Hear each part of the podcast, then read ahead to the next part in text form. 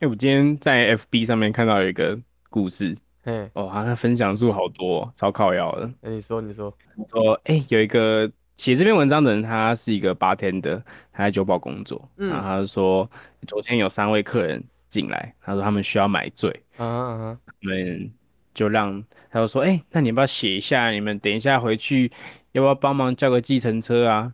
然后还有那三个人就说好，哦，怕他们然后他就开始不就怕他们直接断片，就直接死在那边。嗯，然后就开始直接啪啪啪啪啪疯狂出酒，干有生命之水的，干有什么最烈的，靠就往死里加就对了，听起来很棒哎，很凶哎，我很想遇到这种八天的哎，喝酒不用钱。确实。不过他那时候有三个角色啊，一个是胖子，另外一个是胖子女友，嗯还有另外一个是那个胖子的兄弟，胖子跟他女朋友是远距离的恋爱关系。呃，然后今天胖子特地从台中回来找女朋友，两个人原本预计是喝醉之后，他们两个要回去汽车旅馆过夜的。嗯，事情没有想的这么简单。第一件事，那个胖子的吨位，如果他醉倒了，那个绝对不是叫计程车就可以解决的。要叫卡车。还是哦，对，但是说现场，他就直接倒在地板上，哦他跟店内那个客人啊，傻傻的帮他叫车，等到车来才发现，靠，搬不上去，没有人拖得动。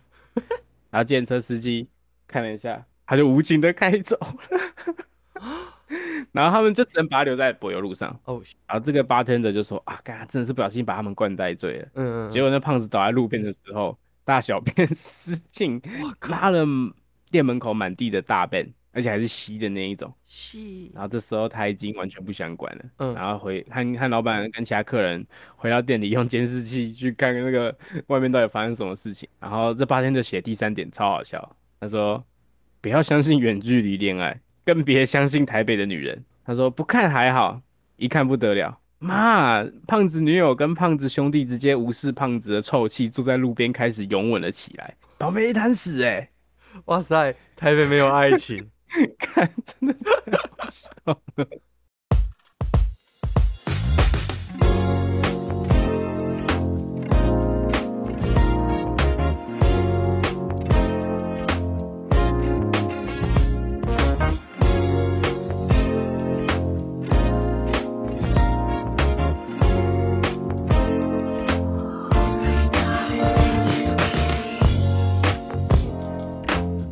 嗨，大家好，欢迎收听滨州太平电信总局，我是 Darren。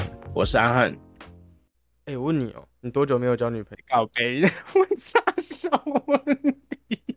干，不能问吗？突如其来这样问不行吗？可以可以可以，多久没有交女朋友？半年吧，半年半年再多一点。好，那那你现在的爱情观有办法接受开放性关系吗？如果你现在遇到一个新的新的伴侣，然后他是以开放性关系为前提，你有办法接受吗？开放性关系哦，还是这题我们请请恋爱领袖黄山料来发言。他有他有写相关的东西吗？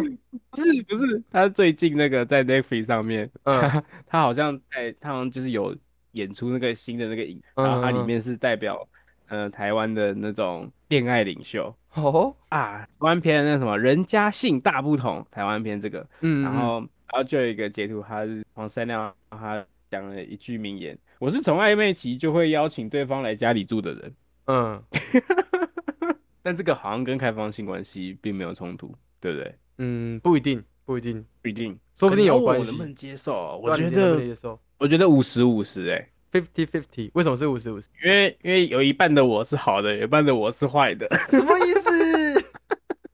什么意思？那好的不是好的，我就会觉得说，哎、这个东西是真的可以的吗？这东西是可以免费看的吗？暂停一下，暂可以。免费尝试的吗？你说好的是说这个东西是可以免费尝试吗？我以为你好的部分是哦我可以接受啊，坏的这个是哦我比较自私，我没有办法接受。原来是相反，是不是？对，原其实是相反的。呃，那你好的东，西是，就像是一个天使跟恶魔啦，这东西就有点那种反应比。因为今天你一旦尝试过了，有没有可能就未来你在找寻另外一个伴侣的时候，你就会以这样的前提来去看对方的开放程度，哦，对不对？我会想要聊这个话题的原因其实很简单，就是我最近遇到蛮多开放性关系的的的人这样子，人。嗯，然后他比较像是哦，我认识的是一个女生，然后她比较像是被被开放性关系，就她本来不是，但她现在就是交往的这一个男朋友是开放性关系，嗨，对，然后、这个男生他是因为他过去啊，就是被爱情捆绑很严重啊，就是很容易没有安全感啊，然后就会怀疑伴侣是不是怎样又怎样的，就是会想很多那种类型。然后他在转个念之后，哎、就变开放性关系了。他觉得爱是流动的这件事情，你怎么看？这样听起来很像是那个，因为看武侠小说吗？有，就金庸的之类的，呃，有有有有，就他里面的里面的坏人或好人，他们不是都要练一个内功吗？嗯，刚刚听起来就像是那个练内功练到走火入魔，变坏掉去了。好，但我我我我呃，我其实想要，我其实想要聊这个东西的，就是我其实想要聊这个东西的原因，是因为究竟开放性关系有没有办法跟一对一的恋爱放在同一个水平面来做讨论？但我觉得有一点是一个前提，嗯就是你可能要说开放性关系这东西，我会觉得想要先提出这样前提的人，嗯他嗯，一定是害怕他们在这段稳定的爱情关系中没有办法维持保鲜，保什么什么东西？就是那个爱情的保鲜期啊，哦，爱情会过期啊，就像是就像是圣诞节蛋糕一样，过了二十五就没有人要了，对不对？我还是会吃了。嗯，你继续。我也还是不能浪费，跟爱情一样不能浪费。这个我的，这个也是我的，都是我的。是我的 哦。所以我就觉得，如果今天你这样有会害怕的这个前提的话，嗯，那是不是自己本身就已经有一些可能是无法跟对方契合的这个问题浮现了？因为就是因为你们太不像了，你们没有共同的一个兴趣或是共同的一些点，那你们可以愿意一起去发展，所以才会有害怕爱情过期这件事。好，这是以害怕呃害怕爱情会过期这个点来来做延伸嘛。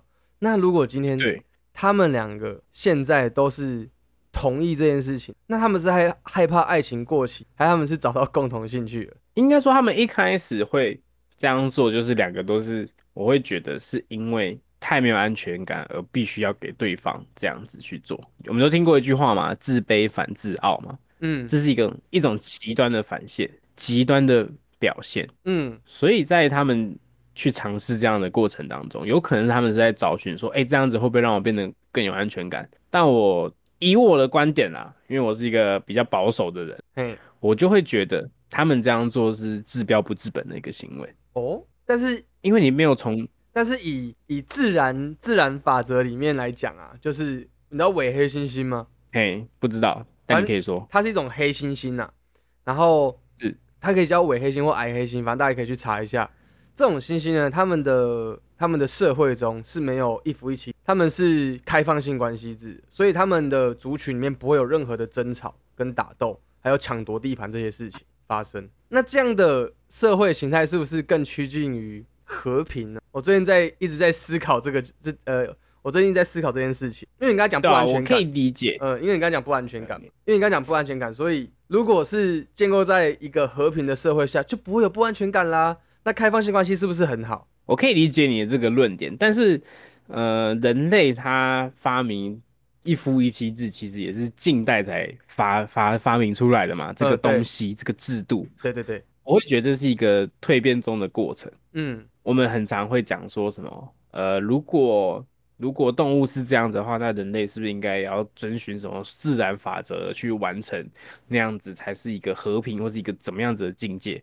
我觉得这些都是 bullshit。哦哈，因为因为我们人就是有智力，我们就是有 intelligent，我们就是有会思考，我们就是会去懂得如何用我们的能力最大化。嗯而我们把这一切东西其实建构在一个东西叫做语言文字上面来去彰显我们对对对沟通这件事情，其实是人类最厉害的一个东西。所以你说要遵循自然法则这些东西，我会觉得它有点本末倒置了。如果你真的想要变那样的话，那你可以现在就直接脱光衣服，然后回到森林里面，go 就是 go to the wild，就是变回原始人，然后跟以前过着一样的生活，那个我不反对啊。但是你要用这样的论点来说服我，就会觉得，对啊，这问题还是没有解决啊。所以要用这种论点来去说服，我觉得有点太过于牵强。不知道你怎么看？太过于牵强。嗯，确实，因为我有跟其他的朋友讨论过这个问题，他们的呃有一个人的讲法是他觉得太过于兽性这件事。兽性，对，就像你讲嘛，比较野蛮一点。但但如嗯果他们今天的状态是不是这样子？就是他们的状态可能是他们有经过良好的沟通，然后觉得哦，如果有一个有另外一个人可以很爱我的女朋友，我也可以接受那个人给她的爱这件事情，然后女朋友也会喜欢跟这个人相处的前提下，我也喜欢这个人，那这样的状态是健康的吗？但感觉就有点嗯陷入了那种《The Big Bang Theory》里面那种主角群复杂的关系，就他们都共同很喜欢一个女生。嗯可是今天你要想，一旦他跟这个人在一起了，那他跟另外一个人他们的关系会改变。那关系会改变，我觉得啊，如果你真的是像他讲的这种兽性，就是自然回归到人最初的原始的本能的话，那是其他的不好的东西也会出现。好，对这个东西，我女朋友有讲到，她说，不管是男生或女生啊，永远都会为了争而争，而且再来是，如果今天是四个人的话，四个人组成的嗯开放性关系，或三个人，就是你今天如果只找，啊不是说 A 男 A 男 A 女 B 男 B 女这样子来看的话，A 男一开始是跟 A 女在一起的，后来他都只找 B 女，那 A 女会怎么想？她会不会觉得，哎、我被冷落了？为什么都跟他之类的？会不会有这种这样这样的情况出现？说不定真的会。那这时候要怎么巩固这样的开放性关系？其实我也很好奇，因为我最近就是一直在也就是在思考这件事情。如果各位听众有想法的话，拜托跟我讨论一下，我很想知道你们的想法。Apple Park 下面留言也可以，或私信小儿子都可以，拜托。所以又回到问题的症结点，就是这毕竟还是这个社会的少数啊，因为我们都会去争嘛。你会跟另外一个伴侣在一起，就是因为他在选择条件或是选择人的眼光上面，他是跟你是 match 的，嗯所以你们才会选择在一起。其实以前的人讲说什么门当户对，然后当然不要讲说什么娶三妻四妾，那个很久以前了。嗯可是以现代的社会来讲，就是你一定都是慕强，就是你会渴望遇到越来越强的人，嗯所以你会选择去找哎、跟可能跟自己相近或是比自己还要厉害的人。我觉得这是无妨的。但是你要找一个两个，嗯哼，你要找到第二个的时候，那人家就会有个疑问，就是你凭什么？对啊，你凭什么介入我们的关系？你有够强吗？你够厉害吗？对啊，今天如果你真的够厉害的话，那你是不是可能连稳定的关系都可以不要？你甚至不用跟这女生口头答应说，哎、我们来试试开放性关系好不好？嗯然后人家就会愿意的走在你没有定出来的规则里面。哦，就如果在要进入开放性关系前的时候，你们没有定好规则，就很容易出 trouble，对吗？我会觉得，如果今天这个人他是一个真的是所谓的那种 alpha man，他很厉害，嗯那他其实对于这一切，他其实应该是要有很多的规则啦。他会可能就是像我们都有听过有一个故事嘛，不是南部的一个那个一个机具大王，他不是有十个老婆还是几个老婆，超多老婆。就好几个，但他小小只的，然后也没有特别对但就很有钱。对，然后他就会规定说啊，礼拜一要陪谁，礼拜二要陪谁，他是会有轮班制，就是他会对每个老婆都好。嗯嗯嗯。那我觉得这样子就是啊，例例如够小啊，你这样很棒啊。但他那个嗯就不是开放性关系啊，那个那个叫一夫多妻。对啊，一夫多妻啊，但是他们想要尝试的东西还是以嗯那个在一夫多妻的类似这种的框架以外，也有可能只是不甘寂寞啊。我会觉得你说你说开放性关系的最终是因为不干净，就是还是会想要找一个替代时的那种玩伴呢、哦在就是我应该这样讲哈，就是你你的讲法听起来有点像是我在我原本的伴侣身上找不到找不到火花，所以我现在找另外一个人，然后透过这个人来弥补我跟原本的伴侣心中的那一个快熄灭的火花，对吗？嗯，有一点类似，但不完全是。嗯它可以是共存的，意思是什么？他可能是这样以这样的想法为前提，但是在某一个深处，他知道说，他们并不是产产生不出火花，而是他希望有一个随时随地都能够填补他安全感的这个人，所以他要很多个，就像是玩偶一样。为什么有些人他床会有一些玩偶？我觉得那是一种投射，嗯是你对于童年的投射，嗯你的不安感太太作祟了，所以你才会选择用那样的方式去来当成是一个情感的投射。好，其实差不多讲到这边，大概就都有听出来，就是我们呃他的立场跟我的立场，我们各自立场就是长什么样子。但其实我想要讲的事情是，其实这种东西其实没有真正的对错啊。如果你今天觉得开放性关系能够带给你更好的一个生活品质，我觉得也无妨。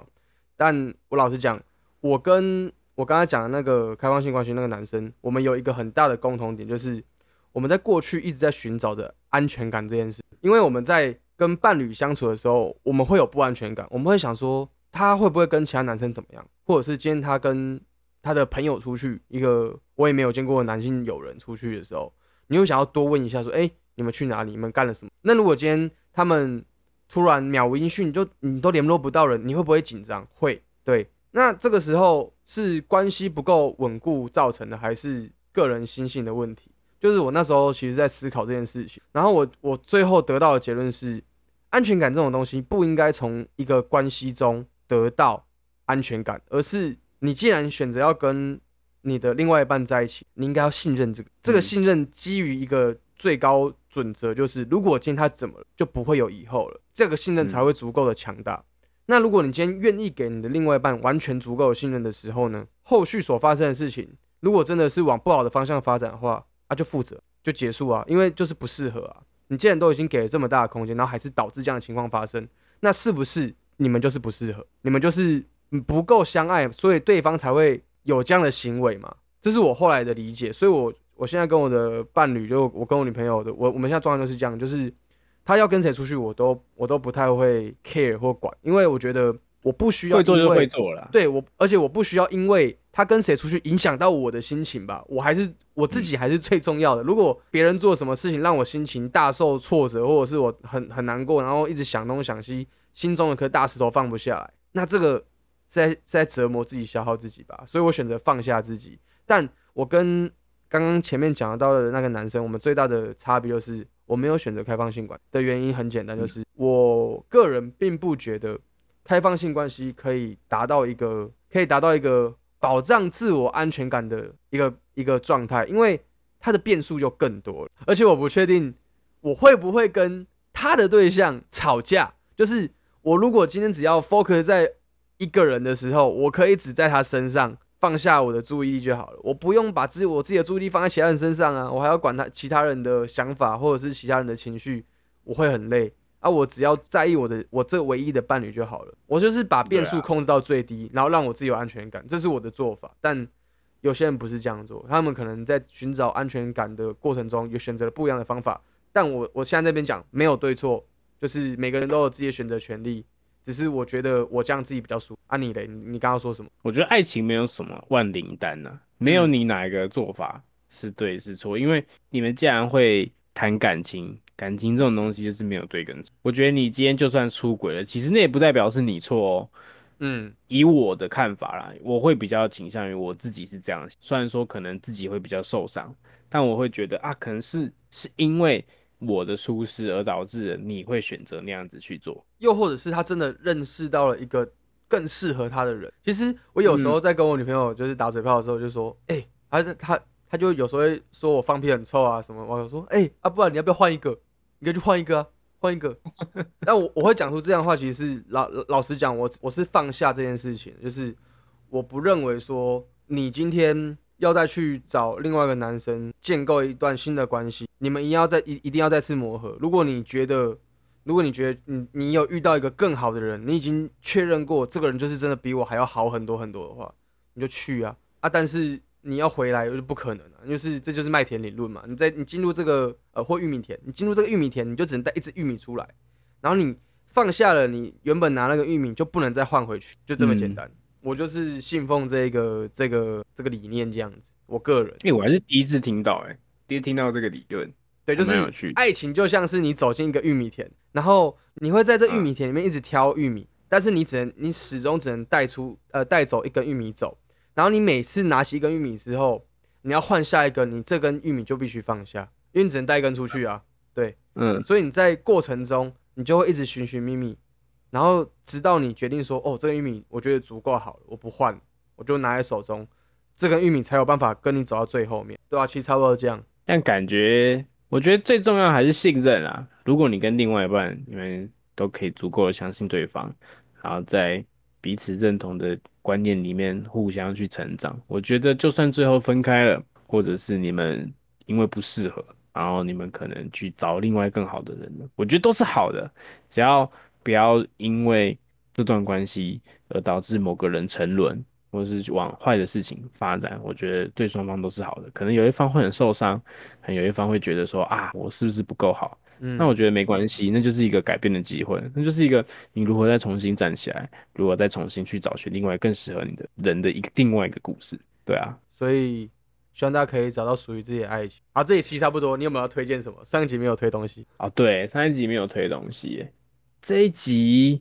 我来看一下最近看了什么。漫画。或电影。哦，最近那个 Netflix 啊，九月十五号的时候会上会上那个以前在 HBO 上面的一个影集，英文叫做我只记得他那个中国那边翻译叫做兄弟脸，就是那个 Brothers of Brand，好像是这样子讲，大家看兄呃 A Band of Brothers，然后台台湾翻译叫做诺曼底大空降这一部。超好看，原来是诺曼底大空降的部分啊！啊，我是认真推荐大家都要去看，然后看了这个之后，你才会知道说，嗯，在战场上，就是我们刚刚讲这些其实都是不重要的，你要想要 怎么活下来。他刻画了很多人性啊，还有真的是出生入死的那种情谊，然后还有在当时的情况下面，你要怎么样的去突破重围？嗯，对。所以我还蛮推荐大家去看这一部，应该看完之后会对人性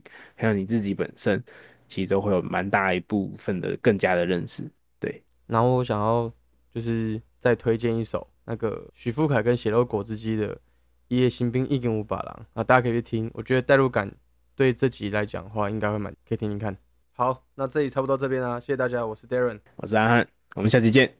对啊，不要忘记吼那个 Apple Park 是五星好评，谢谢大家，拜拜。拜拜。